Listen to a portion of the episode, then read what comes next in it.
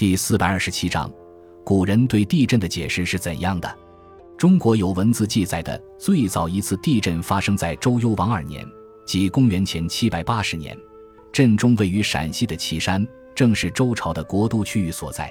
这是一次非常严重的地震，引起国人的强烈震恐。《史记·周本纪》记载，当时的太史伯阳甫认为周将亡矣，夫天地之气不失其序，若过其序，民乱之也。阳伏而不能出。阴破而不能争，于是有地震。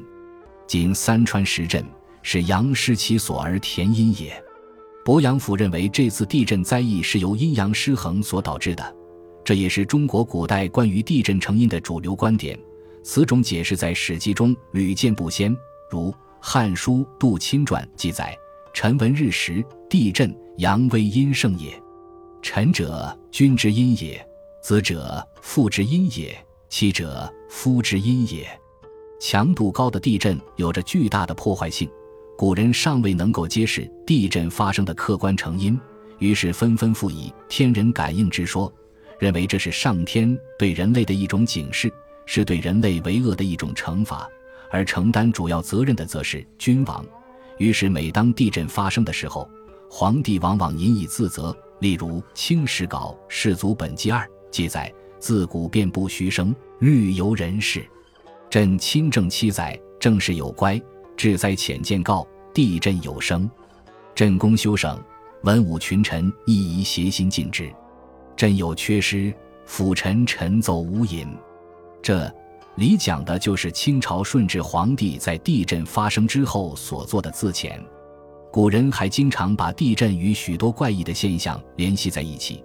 有时也把地震所引发的某些自然现象当成一种信号来看待，以为上天显灵，旨意于人。例如《晋书·冯八载记》记载，闽上看到地震中的建筑物都向右倒，便据此认为人们都应当向西方逃逸。当然，在这种阴阳失衡、天人感应的主流解释之外，也有人提出了其他的看法。例如《晏子春秋·外篇》记载：“吾见勾星在房，心之间。”地气动乎？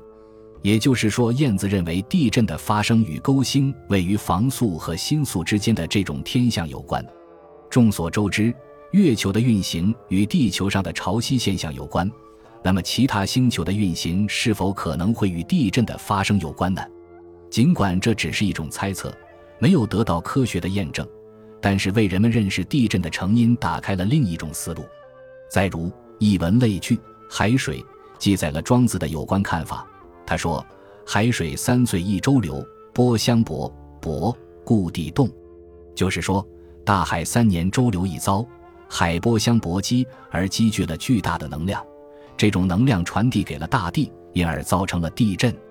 这也可以看作是关于地震成因的另一种假说。事实上，地震的成因非常复杂。当今地震研究虽然已经摆脱了古人只能进行臆测的初级阶段，但是远远没有将其中的奥秘完全探究清楚，这还有待于人们的进一步努力和科学的进一步发展。